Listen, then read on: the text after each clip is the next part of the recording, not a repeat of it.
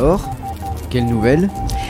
Eh bien, cette semaine, je vous donne des nouvelles de deux chats, Cass et Tib. Deux chats qui, sans le savoir, pèsent lourd dans la vie de Kate Esman. Chat de Robley Wilson.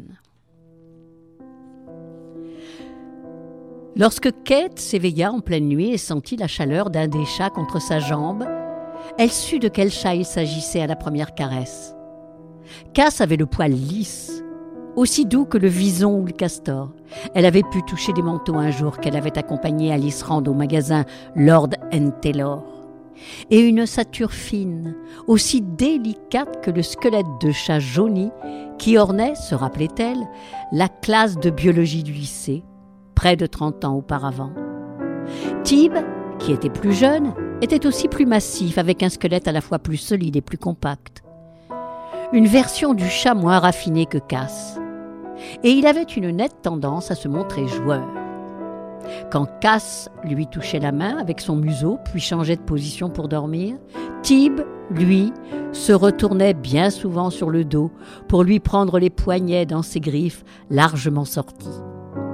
Parfois, lorsque les deux chats étaient sur le lit, un de chaque côté d'elle, elle restait allongée dans l'obscurité à les caresser tous les deux, s'émerveillant de la sensualité si particulière de la vie. Ces derniers temps, après avoir longtemps vécu seule, elle avait commencé à sortir avec un homme. Il s'appelait Barry. Et elle l'avait rencontré au mois de juin à la préfecture où elle venait de faire renouveler son permis de conduire. Il se tenait juste derrière elle dans la petite file d'attente qui s'était formée au guichet. Lorsqu'elle avait poussé son vieux permis vers le préposé, l'homme avait dit Même anniversaire. Elle n'avait pas compris tout de suite qu'il s'adressait à elle. Puis, comme aucune voix ne répondait, elle s'était retournée pour le regarder. Nous avons la même date de naissance, reprit-il, le 15 juin. Oui, convint-elle. Elle lui sourit d'un sourire un peu crispé, sans doute, car quelle sorte de réponse l'inconnu pouvait-il attendre d'une remarque aussi plate? Que le monde est petit Quelle drôle de coïncidence Pensait-il réellement qu'il fallait y voir un quelconque présage? Mais ce n'est sans doute pas la même année. 1947, dit-il.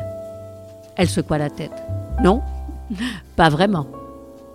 Il semblait attendre la suite. Elle rit. Vous ne croyez tout de même pas que je vais vous dire que je suis plus vieille que vous, non? Il prit un air penaud. Non, évidemment. Ce fut à son tour de se faire photographier. Elle aurait voulu qu'il reprenne l'ancienne photo d'identité. C'était vraiment elle, pour une fois. Puis elle alla s'asseoir sur un banc de bois pour attendre que son nouveau permis sorte de la machine à plastifier. L'homme, grand, moustache bien nette, 37 ans tout juste, prit place près d'elle sur le banc. Ah, j'ai peur de voir à quoi ça va ressembler, dit-elle. La photo. Il pencha la tête pour la regarder. Je ne crois pas que vous ayez à vous en faire pour ça, assura-t-il. Lorsqu'il l'invita à déjeuner, elle décida d'accepter. Elle se sentait flattée, il n'avait pas l'air bien méchant, et s'il se révélait être marié, tant pis. Il ne s'agissait que d'un déjeuner, après tout. Au restaurant, ils se retrouvèrent assis à une table, entourés de pots de fleurs suspendus près d'une fenêtre donnant sur la rivière, si tranquille à cette époque de l'année que l'ombre du pont voisin faisait comme une parfaite arche inversée. Il tendit la main par-dessus la table. Barry Miner, se présenta-t-il. Elle prit un instant la main dans la sienne. Elle était chaude et sèche, puis la relâcha. Kate Etzman. Elle se sentait nerveuse, ce qui veut dire qu'elle parlait trop. Elle en dit beaucoup plus sur elle-même qu'elle ne l'avait fait, ou n'avait eu l'occasion de le faire depuis son divorce, deux ans auparavant. Elle avoua qu'elle était plus âgée que lui de cinq ans et qu'elle avait deux grands-fils. Elle lui dit d'un ton enjoué, comme si c'était quelque chose qu'elle avait complètement digéré, digéré à présent qu'elle avait eu beaucoup de chance d'avoir un mari assez correct pour rester avec elle jusqu'à ce que les enfants fussent entrés à l'université. Elle lui raconta qu'elle venait de commencer à travailler dans le cabinet juridique d'un ami de son ancien mari Il écouta tout cela avec attention, sans jamais détourner les yeux de son visage, et ce fut elle qui finit par l'inciter à parler aussi. Que faites-vous dans la vie? demanda-t-elle. Je suis psychothérapeute, dans la clinique qui est en face du palais de justice. Ciel Je ferais mieux de faire attention à ce que je dis. Et elle se demanda ce qu'elle avait déjà laissé échapper, qui aurait pu permettre à son compagnon de la cataloguer comme un cas.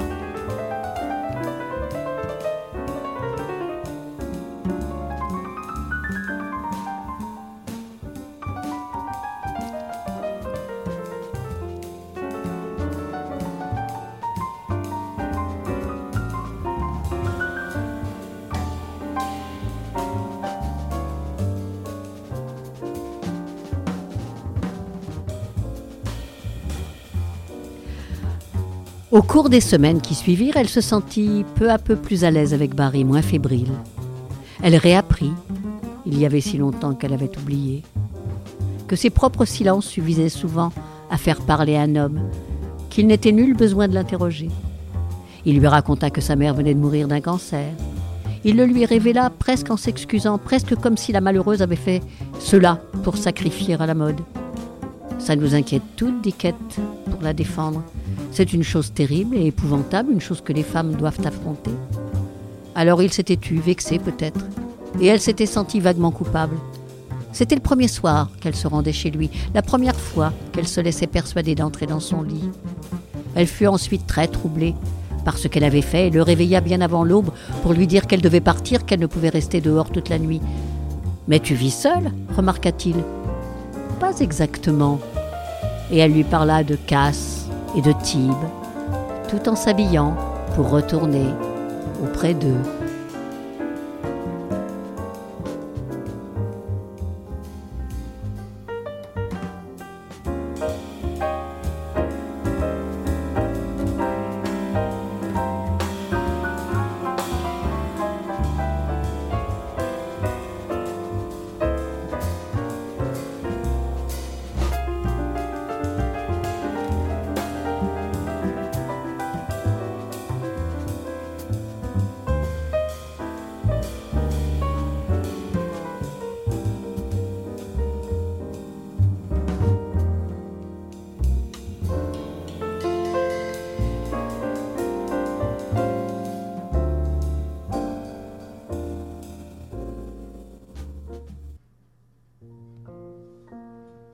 Au début, il parut amusé par l'affection qu'elle portait à ses chats. Elle se rendit compte qu'elle lui avait livré de quoi se moquer largement d'elle, lui donnant l'image d'une excentrique supportable, malgré son comportement curieux. Tu leur parles? lui demanda-t-il un jour. Certainement, répondit-elle. Ils étaient au lit ensemble pour la deuxième fois. Plus tard, elle souffrirait de remarquer qu'elle se rappelait chaque nuit passée avec lui à cause de leurs étranges propos, et il se tenait appuyé sur un coude, scrutant son visage en quête de Dieu seul savait quel secret. Je ne devrais pas? Tu ne te reprends pas quelquefois? Tu ne te sens jamais ridicule? De quoi? De parler à des animaux Elle réfléchit, pas très sûre de ce qu'il cherchait à lui faire dire. Je me sentirais ridicule s'il me répondait, dit-elle. C'est une vraie discussion. Ou essayes-tu seulement de combler le vide jusqu'à ce que tu te sentes à nouveau excité Il éclata de rire et la serra contre lui. Il faudrait qu'on soit présentés, dit-il, tes chats et moi. Hum, ils penseront que tu prends la vie trop au sérieux. Sans doute. En tout cas, je te prends toi au sérieux. Je me demande bien pourquoi. J'ai parfois l'impression que tu me dissèques. Je ne sais pas ce que c'est, dit-il. J'ai sûrement l'impression que les femmes comme toi vivent leur vie en marge de leurs émotions. Les femmes comme moi Les femmes plus âgées qui vivent sans homme Il tendit la main pour toucher une mèche de cheveux tombée sur la tempe droite de Kate. Vous courez certains risques. Mais les hommes sans femmes. Ah, ce n'est pas pareil. Les hommes sont plus intériorisés. Tu as des yeux bleus tellement perçants, ne t'inquiète. Je suis contente de ne pas être une de tes patientes. Mais elle réfléchissait à ce qu'il avait dit et se demandait si elle était d'accord ou non. Ce qui lui vint immédiatement à l'esprit fut son mari, son ex-mari, en train de bricoler la voiture. Il arrivait qu'un boulon soit rouillé et ne veuille plus dévisser, ou que quelque chose se casse ou se raye pendant qu'il forçait dessus pour le retirer. Elle se rappela qu'il rentrait alors dans la cuisine, les mains noires de cambouis et orangées de rouille, et s'asseyait devant la table pour s'enfouir la tête dans ses mains sales et sangloter silencieusement. Elle lui caressait les cheveux afin de le consoler, et il finissait par cesser de pleurer, levait son visage vers elle et la faisait sourire à cause des traînées de graisse et de rouille qui maculaient ses joues. Moi aussi, rétorqua-t-il. Toi aussi quoi? Je suis content, que tu ne sois pas une de mes patientes. J'espère bien, pensa-t-elle, que toutes ces histoires, simplement parce que je parle à mes animaux. Moins d'une semaine plus tard, elle l'invita à passer le week-end chez elle. Elle s'imaginait que les choses prenaient un jour significatif et que quand une femme commençait à prendre l'habitude d'un homme, cela devait déboucher sur quelque chose. Règle qu'elle se souvenait vaguement d'avoir entendu énoncer par sa mère.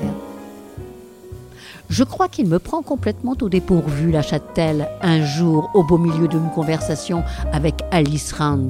Cela fait 25 ans qu'on ne m'a pas fait la cour. Je ne me rappelle plus ce qu'on attend de moi, sans parler de ce que je dois attendre de lui.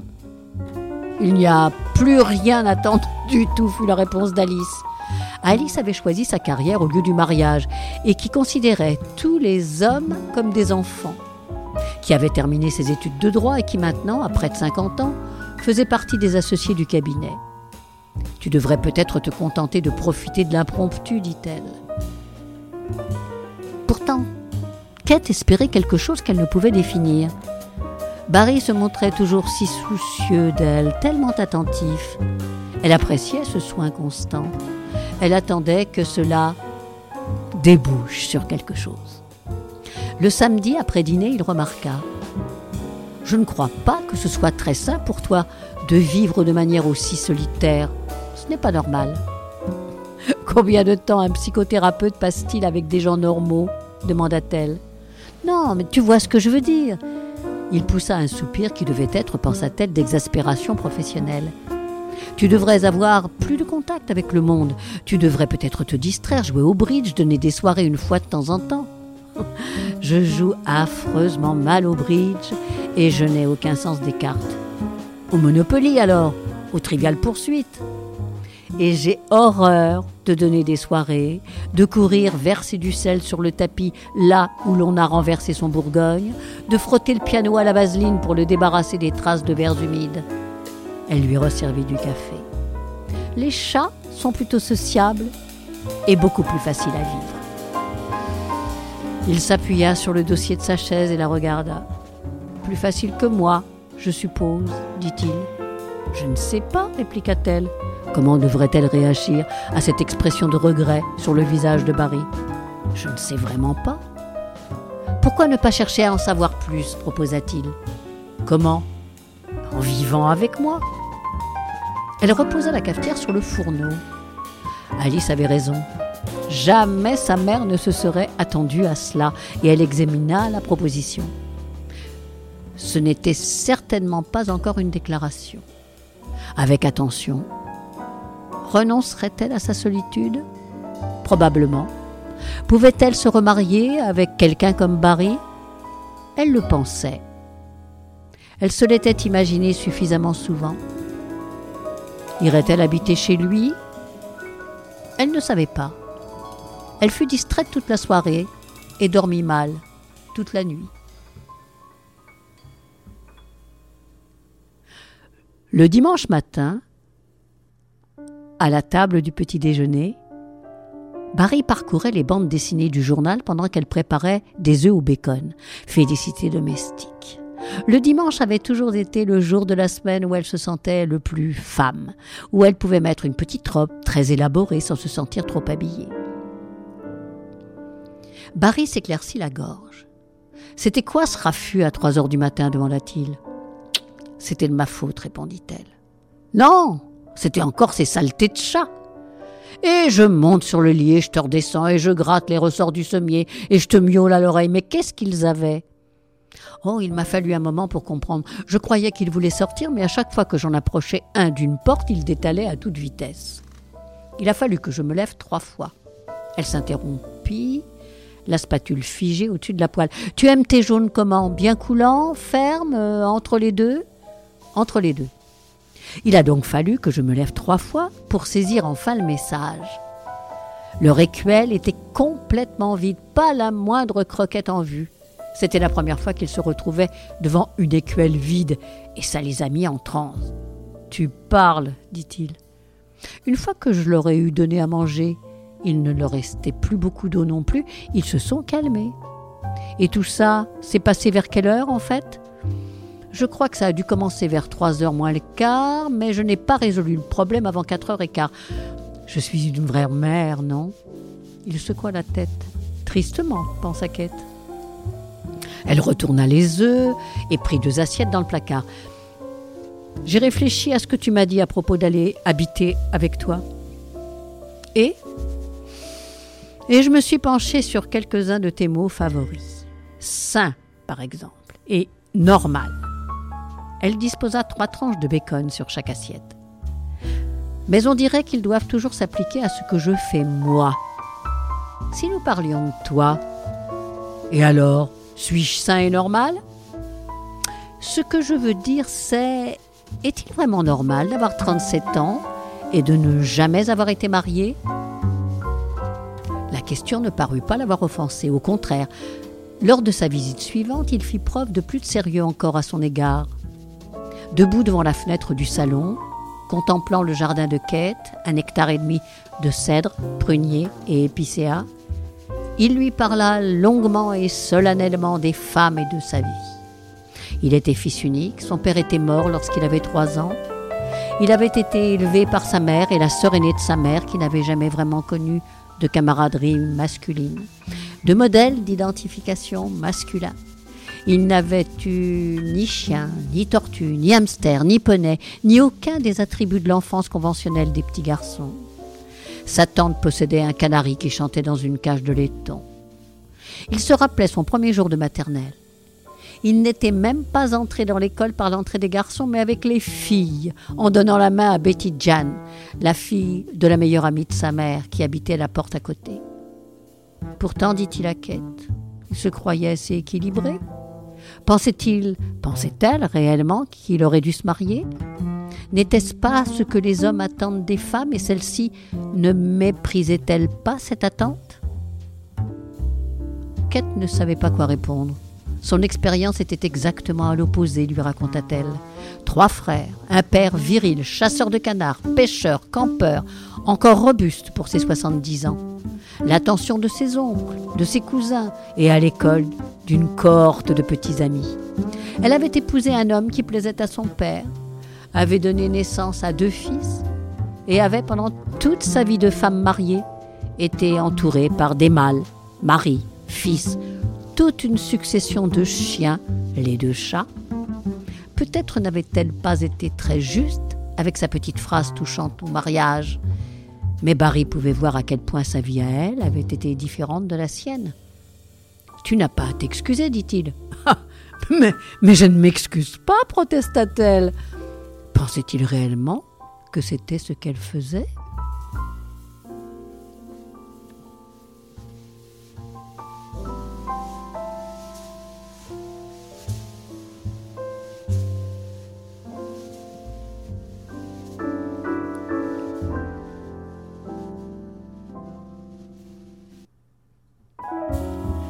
Une semaine s'écoula.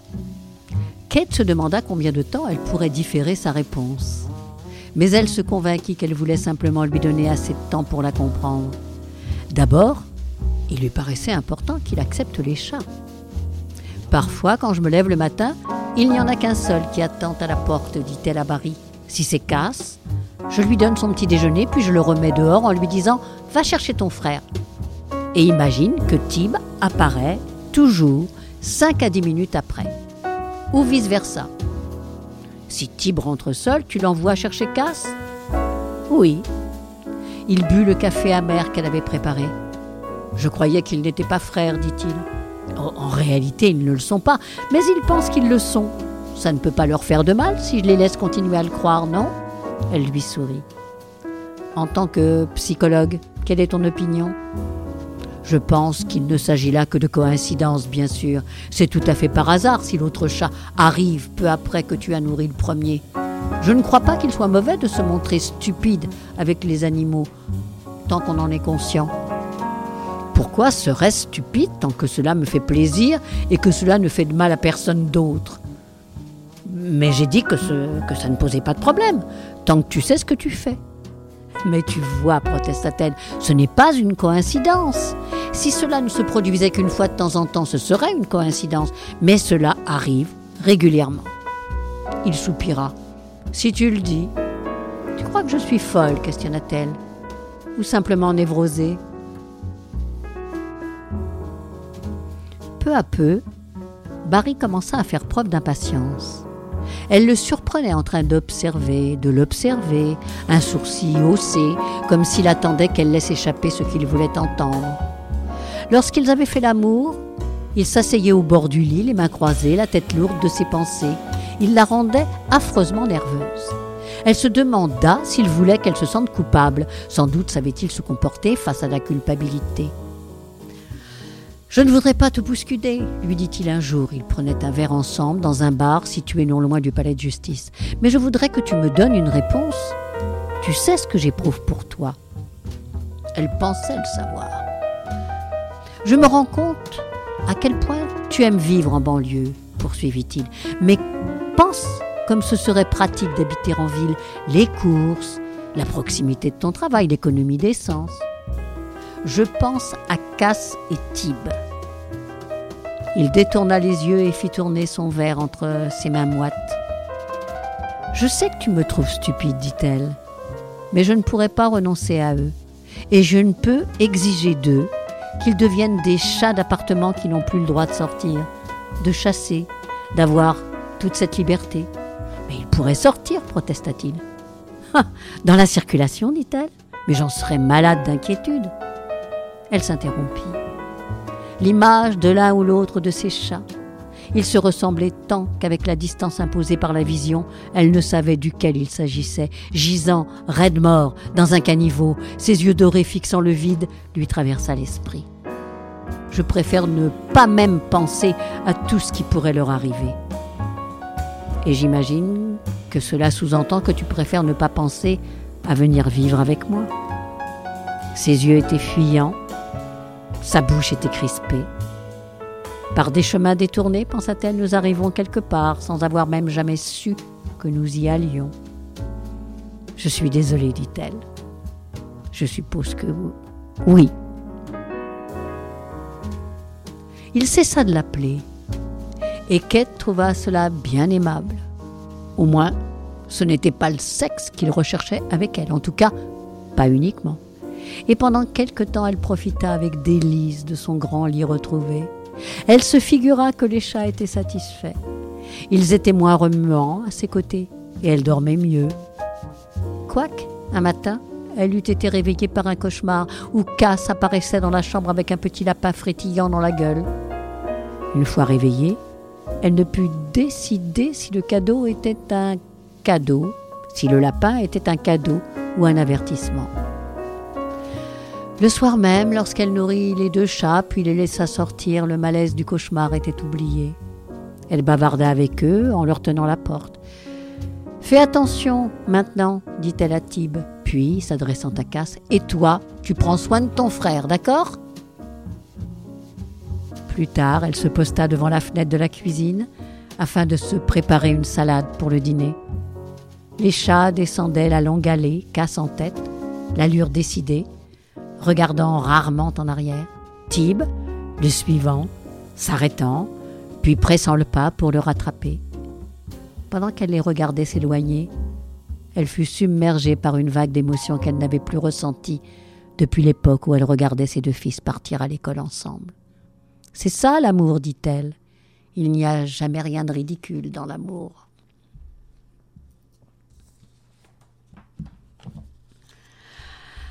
Ah, les chats, les chats, adorables quand ils ne sont que des chatons, magnifiques ensuite. Vous avez compris que j'aime les chats.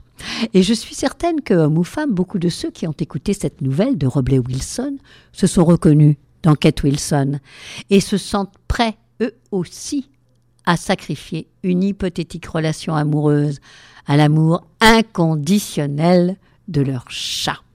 Alors je l'ai appelé Kate Wilson, ce n'est pas du tout Kate Wilson, c'est Kate Etzman, mais c'est pas grave, c'est lui qui s'appelle Wilson, Robley Wilson, l'écrivain.